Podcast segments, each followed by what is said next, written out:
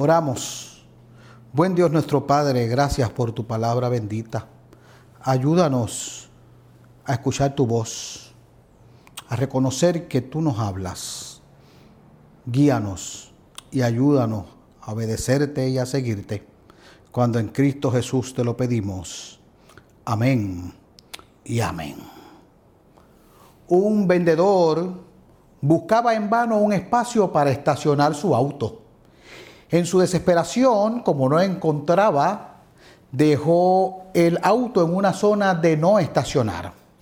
Pero dejó una nota en el parabrisas que decía, he dado 10 vueltas a este lugar buscando un lugar para estacionar. Tengo una cita que cumplir o pierdo mi empleo. Y puso una cita bíblica del Padre Nuestro en la nota que decía, perdónanos nuestras deudas. Un agente de policía que leyó la nota dejó su respuesta y le escribió, he dado vueltas a esta cuadra por 20 años. Si no le pongo la multa, pierdo mi empleo. Y le puso otra cita, no nos metas en tentación. El pasaje de hoy nos trae un tema que debe ser eh, bastante conocido por nosotros, pues ¿quién no ha pasado alguna tentación? ¿Quién no ha tenido ese deseo, no ha recibido la invitación de hacer algo que no es conveniente ni correcto?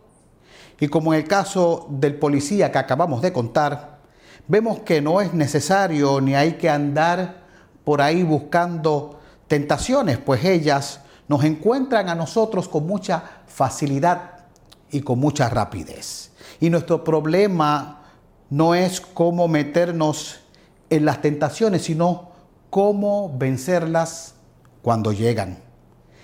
En el pasaje frente a nosotros, uno que pese a lo sencillo que puede parecer, así de primera vista, no lo es. Encierra mucho detalle, mucha enseñanza, mucha profundidad para reflexionar. Y créame que no es la primera vez que expongo sobre esta lectura, pero preparándome para la misma, me di cuenta que hay mucho más tela para cortar de lo que expondré hoy aquí con ustedes. Jesús ya ha sido bautizado, ha sido presentado, como nos dijo el pastor Pérez la semana pasada, ha sido presentado en un bautismo donde sucedieron cosas maravillosas. El cielo se rasga. Desciende el Espíritu Santo en forma de paloma y Dios, el Padre, confirma a Jesús como su Hijo amado en quien tiene complacencia. Y es importante tener estos detalles pendientes, pues vamos a verlos durante nuestro relato. Y nos comienza diciendo el mismo que luego de ser bautizado, Jesús inmediatamente fue guiado al desierto por el Espíritu. Sí, por ese mismo Espíritu que baja del cielo y lo unge en el bautismo. A este Mesías que tenía una labor que realizar, que tenía eh, que emprender la obra que Dios le había confiado, es guiado por el Espíritu, es llevado al desierto. ¿Para qué? Dice el texto, para ser tentado por el diablo. Y nos puede surgir aquí una pregunta. Si Jesús es Dios, ¿puede ser tentado? La Biblia nos dice que Jesús fue tentado en todo. Y déjeme decir algo aquí. No juguemos con el texto y usemos esto como otras personas que llevan vidas que no agradan a Dios y se les han escuchado decir por ahí para justificar sus acciones pecaminosas. Jesús me entiende porque fue tentado en todo, porque la cosa no va por ahí. Las tentaciones de Jesús no fueron, por ejemplo, y disculpen el ejemplo que voy a usar, eh, con una mujer para que adulterara. No fue eh, con, con que le gustaran eh, personas del mismo sexo, no, no con cosas pecaminosas de esa manera. Sus tentaciones, estas tentaciones de las que vamos a hablar, son tentaciones mesiánicas y tienen que ver con su misión como Mesías. Ya verán. Y sí, para contestar la pregunta, Jesús es Dios, pero también es hombre, totalmente hombre, y como humano fue tentado realmente. Otra cosa importante que debemos mencionar es el concepto de tentación. En el original la palabra tentación también significa prueba. Y en la Biblia podemos ver varios ejemplos de ello. Como Dios no tienta a nadie, con la prueba lo que se espera es que la misma sea superada y venzamos al pecado, como fue en el caso de Abraham, cuando Dios le dio un hijo y luego se lo pide en sacrificio, ustedes conocen la historia. Y así como muchos otros ejemplos que vamos a encontrar en el Antiguo Testamento. Pero en el caso de Jesús, quien también podemos decir que está siendo puesto a prueba, quien lo tienta en el desierto es el diablo. Y una observación también importante es que al diablo Mateo lo presenta como alguien real, no como una influencia impersonal como se piensa y se quiere enseñar por ahí. Como por ahí se dicen que no, el diablo no existe, no te preocupes por eso. Aquí, en la Biblia, se nos presenta como alguien que tiene facultades personales, como alguien que piensa, como alguien que tiene propósito, como alguien que planifica, entre otras cosas. Y es este quien tienta a Jesús luego de que estuvo 40 días y 40 noches en el desierto ayunando, que como ya dijimos, como hombre, Jesús tuvo hambre después de haber ayunado, tuvo mucha hambre, tuvo cansancio, tuvo agotamiento, sintió debilidad y sabe Dios cuántas cosas más, igual que cada uno de nosotros. Y el diablo le dice, si eres hijo de Dios, y no está poniendo eso eh, o esa aseveración en duda, sino que la está afirmando. En otras palabras, le dice, si eres tú quien se te dijo en el bautismo, el Hijo de Dios en quien Dios tiene complacencia, haz que estas piedras se conviertan en pan. El diablo ataca a la necesidad física de Jesús, ataca a su necesidad inmediata. Jesús tenía hambre y yo pienso que al oír la palabra pan se le tiene que haber hecho la boca agua. Mira cómo trabaja el diablo. Una persona con hambre no piensa, una persona con hambre no tiene eh, voluntad propia, una persona con hambre trabaja eh, de mal humor. Recuerdo un anuncio de un chocolate donde vemos una persona que está teniendo problemas, que no es como era y cuando muerde el chocolate cambia totalmente y era que necesitaba satisfacer su hambre. Así que de esta manera podemos ver que la tentación de Jesús fue real. Y tenemos que tener bien claro que comer no es pecaminoso. Y a Jesús no le debió ser fácil decir que no a la proposición de, Satanás. Pero la tentación aquí es algo más profundo. Es hacer cosas fuera de la voluntad del Padre. Y más cuando Jesús podía hacerlo y sabía que podía hacerlo, cuando Jesús tenía el poder para hacerlo. Pero caer en la tentación y actuar por su cuenta y usar el poder que Dios le dio para su beneficio personal, para satisfacer su necesidad, implicaría no confiar en el Padre, no confiar en su voluntad, no confiar en sus promesas ni en su provisión. Así que si Jesús cedía a esta tentación, comenzaría su misión de manera errónea, por lo que le contesta, escrito está, citando el libro de Deuteronomio. No solo de pan vivirá el hombre, sino de toda palabra que sale de la boca de Dios. ¿Qué le dice Jesús en otras palabras? Las cosas de aquí, las necesidades físicas, ¿sí? Son importantes, pero también son pasajeras. Hay algo mucho más importante, hay algo mucho más necesario. La palabra que sale de la boca de Dios. La palabra por la misma que Dios creó al mundo, por la que Dios todo lo puede en su omnipotencia. La palabra de Dios, Jesucristo. A mí me llama la atención cuando se habla, y ahora la gente ha cogido esa moda de hablar de las iglesias por las acciones que hacen y, hablar de las iglesias y juzgar las iglesias porque ayuden al necesitado, porque le den de comer a la gente. Y sí, eso es bueno. Pero saben una cosa, que si nos envolvemos solamente en eso, nos volvemos en una institución social. La iglesia tiene una misión y es proclamar la palabra de Dios. Y todas esas acciones que hacemos, no las hacemos bajo el fundamento de Cristo, en vano estamos haciendo nuestra obra.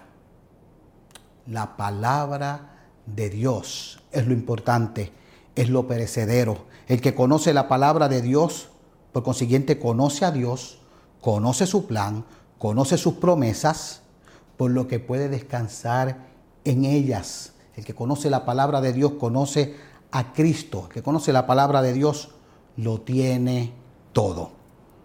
Entonces, el diablo, viendo que Jesús le contesta, lo lleva a otro lugar, a la ciudad santa, lo lleva a Jerusalén y lo pone en el pináculo del templo, en la parte más alta, y le dice, parafraseando, ya que confías en Dios, porque no cayó en la tentación, y eres su hijo, tírate de aquí, porque escrito está que a sus ángeles mandará y te sostendrán para que tu pie no toque tierra. Es decir, tírate de aquí, que Dios no dejará que nada te pase.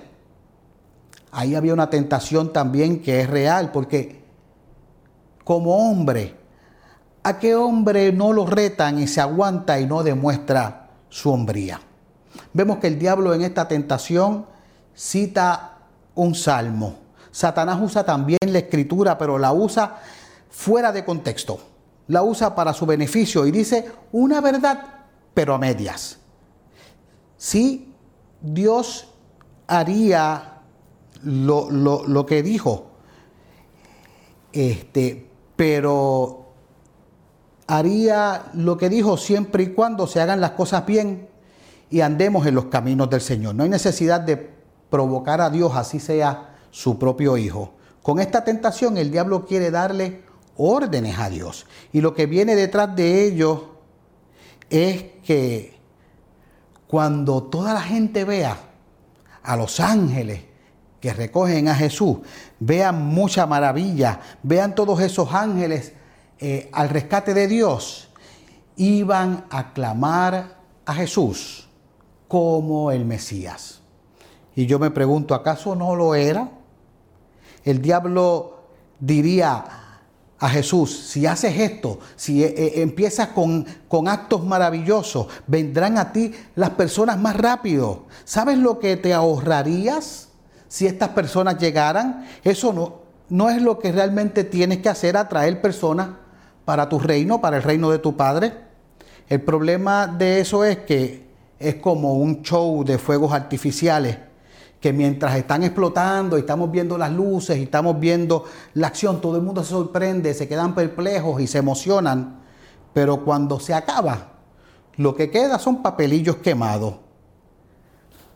Me pone a pensar, ¿a cuántas personas no les gusta eso? No les gusta las emociones, ver lo grande y buscan iglesias que le llenen y le satisfagan los sentidos.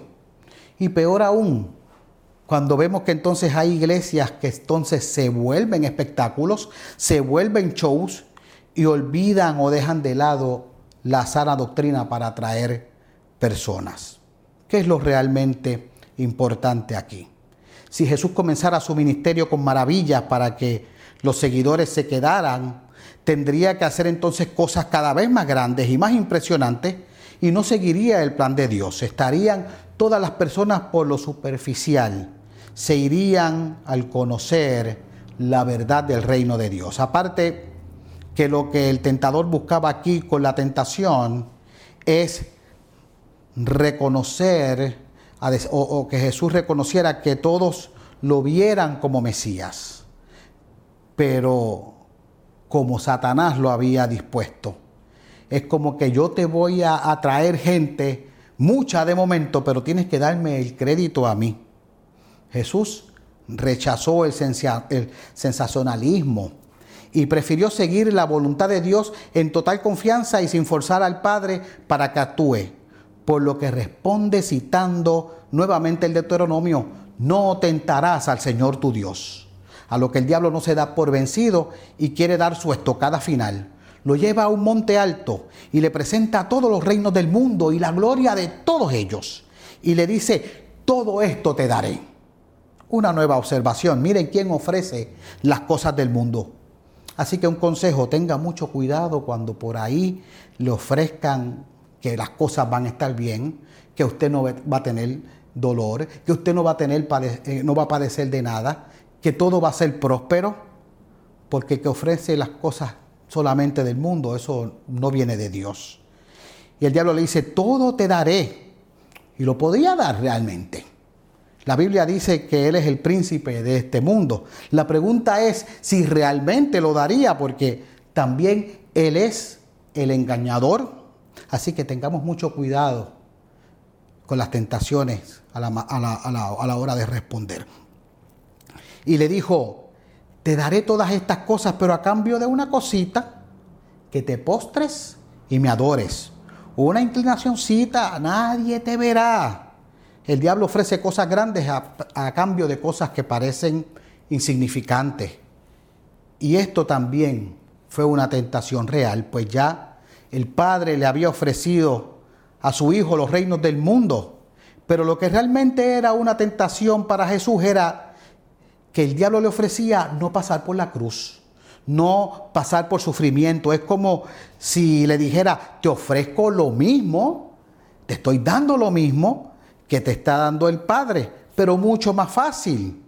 Y como hombre, la cruz era difícil para Jesús.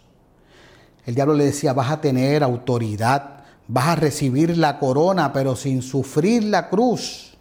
Al final el resultado va a ser el mismo, solo una arrodilladita. Y Jesús le contesta, vete Satanás, demostrando quién tiene la verdadera autoridad. Y vuelve y dice, porque escrito está, nuevamente cita la escritura, al Señor tu Dios adorarás y solo a Él servirás. Aquí no hay más nada que buscar. Todo está claro para Jesús. Si estuviéramos en un juego, diríamos, esto es 3 a 0 a favor de Jesús. Él venció toda la tentación y los ángeles le sirvieron. Pero esto no es un juego, esto es mucho más serio. Y nos podemos preguntar, pero entonces, ¿cómo me aplica esto a mí? ¿Saben qué? Que como, así como el Señor fue tentado, nosotros también lo somos. En la primera tentación, vamos a ver, Dios nos da dones. ¿Los usamos para glorificar a Dios o sacamos provecho de ellos para satisfacer nuestras necesidades? Usamos nuestros dones de manera egoísta para nuestro provecho propio o confiamos en la providencia de Dios, confiamos en sus promesas. En segundo lugar, nos gusta hacer a nosotros, como en la segunda tentación, cosas extravagantes para llamar la atención y para que nos vean a nosotros en vez de que vean a Cristo. Nos gloriamos para que nos sirvan en vez de servir. ¿hacemos la voluntad de Dios en nuestra vida o queremos que Dios haga y se acomode a la voluntad nuestra? Y en la tercera tentación, nos amoldamos nosotros y nos arrodillamos a las corrientes del mundo, a lo que el mundo ofrece, a las modas de este mundo que a lo malo le dice bueno y a lo bueno le dice malo. Nos enfrentamos a esas tentaciones todos los días, con la diferencia de que a nosotros Satanás nos ataca de forma invisible y la batalla es en el corazón del ser humano. Tenemos una naturaleza pecaminosa y las tentaciones ocurren muy dentro de nuestro corazón. Se cuenta una historia que las heladas regiones de la América del Norte un indio hacía un caminito por entre la nieve y además hacía otras cosas con unas ramas de árboles. ¿Qué estás haciendo? le preguntó un amigo que pasaba por ese lugar. Él le contesta, una trampa para conejos. Pero ¿dónde está la trampa? Respondió el indio sonriente. La trampa no la pondré sino hasta dentro de dos semanas. Primero arreglo el caminito de modo que los conejos se acostumbren a él. Por ejemplo, hoy por la noche vendrán y tendrán temor de pasar por el camino, pero mañana se acercarán un poco más. Y poco tiempo después uno de ellos lo cruzará. Después caminará por él. Y pocas noches después se, familiarizarían con el camino y lo usarían frecuentemente sin ningún temor. Entonces pondré la trampa en medio entre las ramas y después comeré conejos todos los días. Ya veo, contestó el amigo, estás usando la misma táctica que Satanás usa con los cristianos. Primero los atrae a algo que da la impresión de que no es malo ni bueno, y cuando adquieren la confianza, Él los atrapa y los destruye. ¿Saben que esto no tiene que ser así? Jesús venció la tentación con las armas que tenemos a la mano con su palabra bendita, la que traspasa como una espada de doble filo. Y así como Él venció la tentación, nosotros también podemos vencerla estudiando, conociendo su palabra.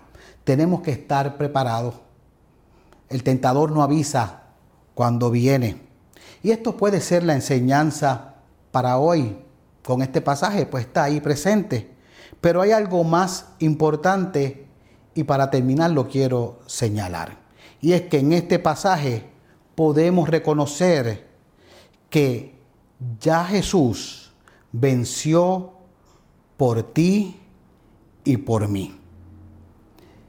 Si yo puedo vencer la tentación, es porque Jesús tuvo victoria sobre el pecado y nos hace partícipes de esa victoria. Aquí vemos a Jesús como el segundo Adán venciendo a Satanás. Jesús tenía que ganar la batalla contra el diablo exactamente en el terreno donde Adán la perdió. Para esa época, Adán no tenía naturaleza pecaminosa y pecó, con la diferencia que Jesús ganó en un terreno al revés del de Adán. Adán estaba en el paraíso con todas las necesidades cubiertas. Jesús estaba en el desierto completamente solo. Adán podía comer lo que quisiera. Jesús estuvo 40 días de ayuno y Jesús viene con hambre. Jesús viene como hombre a darnos lo que Adán perdió. Jesús triunfó para darnos el reinado que el hombre perdió. Jesús, siendo obediente hasta la muerte, venció para que nosotros podamos ser declarados justos delante del Padre, viviendo una vida perfecta, siendo obediente hasta la muerte. Que el Señor nos ayude a reconocer esa obra del Señor, a reconocer que somos justos porque Él obedeció y Él pudo vencer la tentación y vivir la vida como Dios la quería en total obediencia. Que así nos ayude el Señor. Amén. Gracias Padre por tu palabra bendita. Gracias Señor porque a través del sacrificio de Cristo Jesús, a través de su obediencia perfecta, de su vida perfecta y de no ceder a la tentación, podemos ser llamados justos y poder tener comunión contigo. Ayúdanos a vencer la tentación. Ayúdanos a estar siempre eh, fuerte frente a ella. Cuando todo esto lo pedimos en el dulce nombre de Jesús nuestro Señor y Salvador. Amén.